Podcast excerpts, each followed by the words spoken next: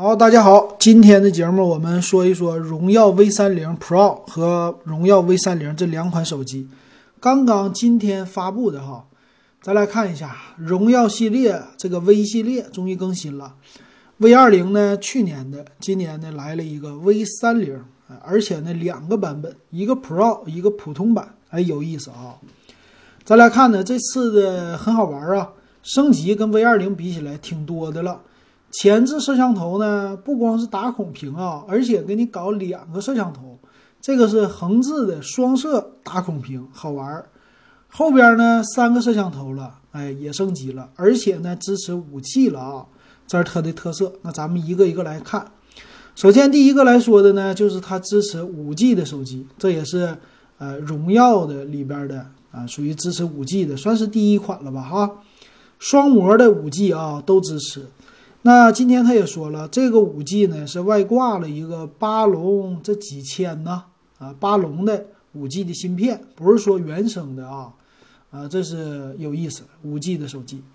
那它也用到呢是麒麟的九九零的处理器了，麒麟九九零啊，咱们也看到很多了，嗯，华为的 Mate 系列，现在华华为的荣耀的系列也都出了，啊，挺好的。啊，这个处理器呢，没什么可说的了，就是好，最新的嘛。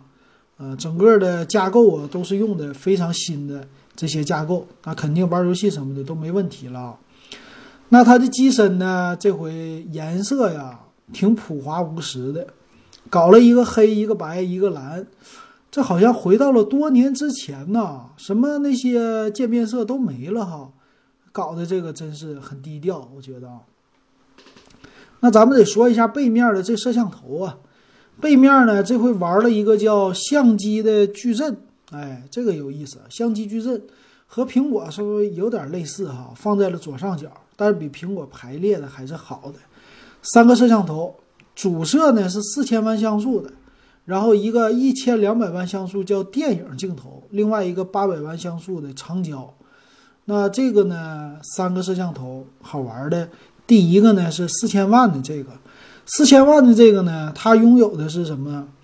叫超大的一个感光元件，但是我看起来是和索尼那个四千八百万是差不多大小的啊。而且它用的呢也是叫这个二点零微米吧，还是纳米啊？应该是微米的一个大像素的，就是像素四合一。也就是说，咱们常说的四千八百万和它是一样的啊。用的是就日常输出是一千万的一个相片，然后最大的光圈比较大，f 一点六的一个大光圈了，啊，这是它的一个特色了。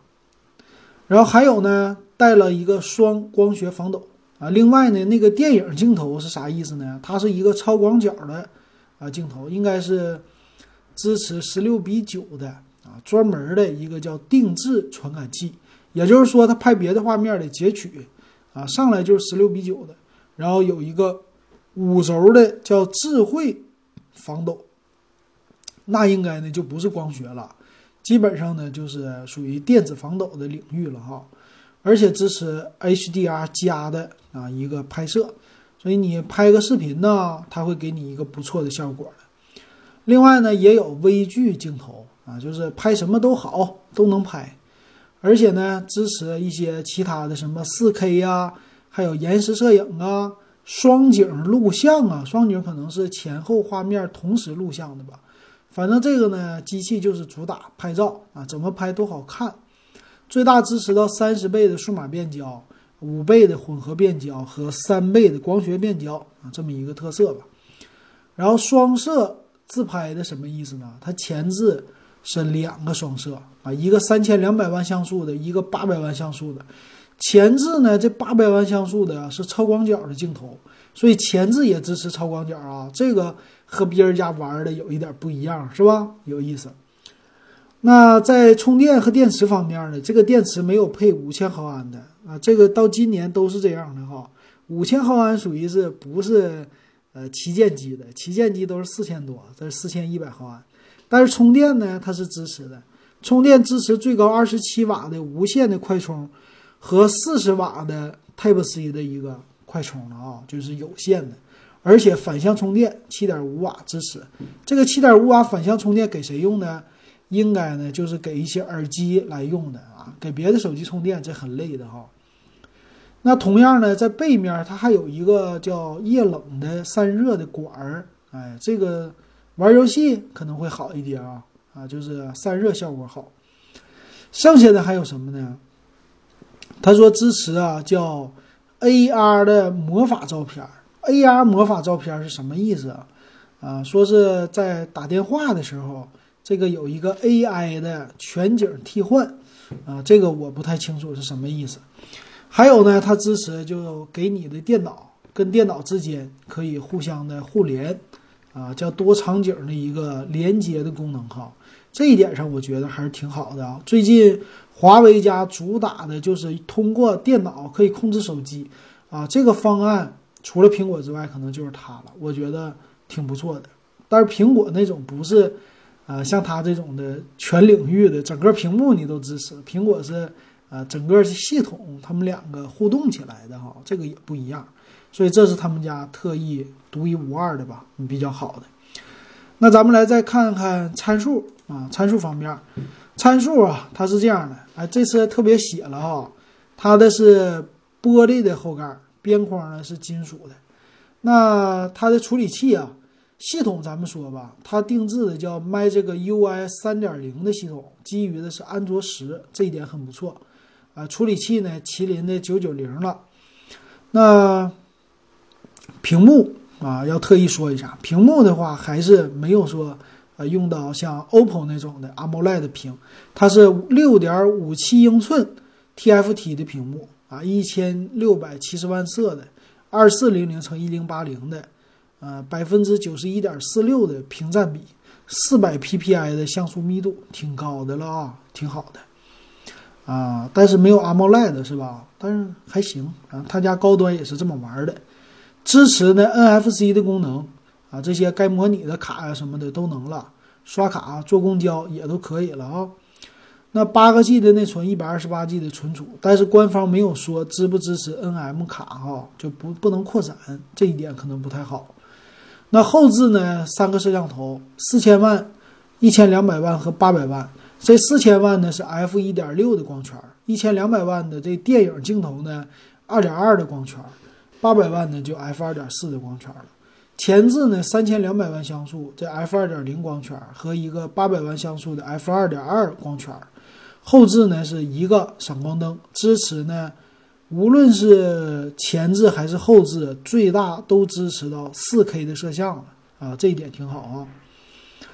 啊，其他方面还有什么呢？WiFi 啊，WiFi 是双频的 WiFi，也支持到最新的蓝牙五点一了，传输文件也快了，是接耳机也就是更稳定了啊，蓝牙耳机这很好哈。那 GPS 导航这些都带了啊，它分四 G 和五 G 两个网络的支持，呃，录音的功能是带的，收音机就不带了。然后四千一百毫安的电池。最大呢是十伏四安的这个充电器，挺猛的了吧？啊，Type C 的接口，但是没有三点五毫米耳机接口了。那机身的厚度呢，八点八毫米，重量两百六克，那相对来说有点重哈。那咱们来看它的售价吧。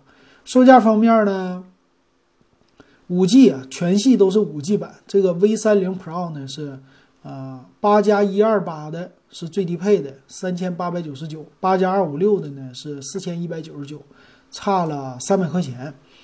那三千八百多块钱买一个五 G 手机，哎，这赶上了之前，哎谁家呀？是 vivo 家还是 OPPO 家？应该是 vivo 家吧，推出的那款手机了，呃，也算是属于比较便宜的三 G 手啊五 G 手机了啊。但是呢，我想说的是，现在这五 G 网啊，到明年这时候，我估计咱也不能用上。因为啥？套餐不成熟是吧？那咱们再来看看这个 V 三零，V 三零呢，其实外观方面它们俩就没什么区别的了，可能颜色、背盖上有一些区别。还有呢，V 三零呢起售价更低，因为它配的是六个 G 内存加一二八的存储，啊，售价呢三千两百九十九，比那个呢再便宜了六百块钱。八加一二八的三六九九也比 Pro 版便宜了两百块钱啊。那咱们来看，它主要就是差在哪儿了哈。首先呢，处理器这一点都是一模一样的啊，系统也是一模一样的。那屏幕呢，他们俩也是一样的，没区别。那差在哪儿呢？应该就是拍照了。那你看啊，后置这个 V 三零呢是四千万像素加八百万像素，再加一个八百万，所以就差了一个电影的镜头啊，不是一千两百万，是八百万像素的。前置呢一样啊，三千两百万加八百万，所以前后摄像头呢就后边那个摄像头差了一点点啊。再来看还有什么区别呢？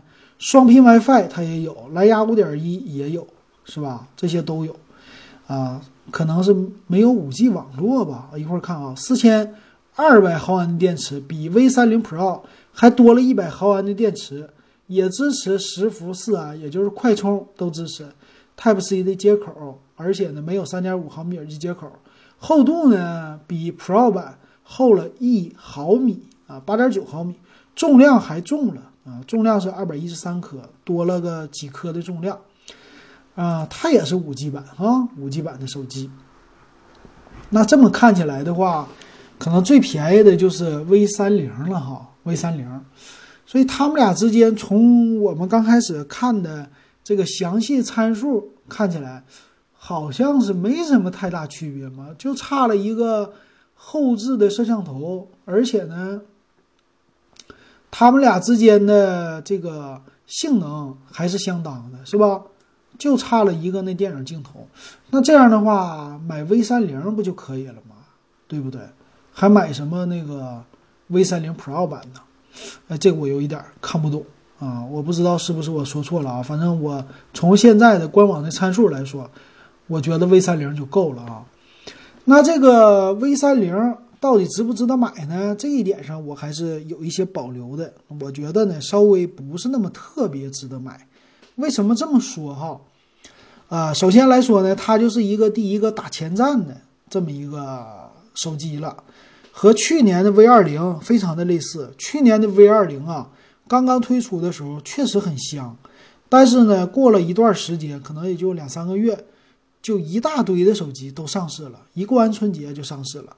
上市以后呢，一下子就把 V 二零的整个的性价比的优势，啊，这些功能优势全都给刷下去了，因为它没有三个摄像头，所以这个 V 三零哈有很多东西确实，嗯，也是这样的情况。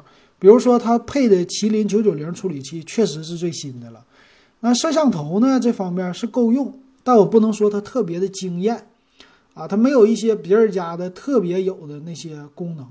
啊，比如说别人家四个摄像头，五个摄像头，对吧？都有，但他家呢还是三个，也就是说今年二零一九年的一个标配。还有呢，就是这个五 G，五 G 的这个网啊，给你支持了，它肯定比四 G 版的要贵的。所以四 G 版呢，如果现在他家出来四 G 版的话，我估计比这个再低个四五百块钱是没有问题的。但问题是啊，这个手机你拿到手，就算你用了一年。你能不能用上五 G 套餐呢？我估计啊，你都用不上。所以，那你现在你花三千多块钱，也就是说多花了四五百，你买了带这个基带的手机，你也用不上，你还是用四 G 网，那你为什么要多花这四五百块钱呢？对不对？啊，那就没有必要了，是吧？那你觉得能接受，当然行，但我还是觉得没有必要，对吧？现在买个五 G 手机有点超前了，啊，这种感觉。那总感觉呢，这样的一个配置哈，不是明年的旗舰机该有的配置，啊，它出的有点早了，啊，这是我的一个想法哈。当然说，你说你就基于现在到今年年底买这个手机可不可以？我说可以，啊，那是可以的。但是到明年春节以后，你再买这个手机，我觉得它就不是一个最好的选择了，啊，为啥呢？明年的要出来的新东西太多了，一亿个像素。啊，五 G 网络的支持，而且芯片可能是直接就进去了，对吧？直接就是放在这个九九零里边了，不用再外挂了。也可能是我说错了啊，本身九九零就带五 G 的默认的 SOC。还有一方面呢，就是摄像头啊、屏幕这些，明年肯定有更多的升级。啊，用三个月花这样的价钱，你可能会买到更好的东西。那我为什么要买它呢？而且这个。V 二零给我们的感觉降价已经很快了，是吧？啊，出来以后没几个月就降价，那你这 V 三零是不是也这样情况啊？啊，我要打一个大大的问号。所以暂时我觉得它不是明年的旗舰，它就是二零一九年年底的旗舰啊，只能这么说。二零以二零一九年的标准，我觉得它挺 OK 的，但是以二零二零年的标准是不行的。所以这机器啊，呃，如果你想追再新一点的，等一等这技术，我觉得是 OK 的哈。行，那今天这节目就说到这儿。如果喜欢我节目，可以加我微信 w e b 幺五三，五块钱，现在是五块了啊！入电子数码点评的二群。好，那今天咱们就到这儿，感谢大家的收听和收看。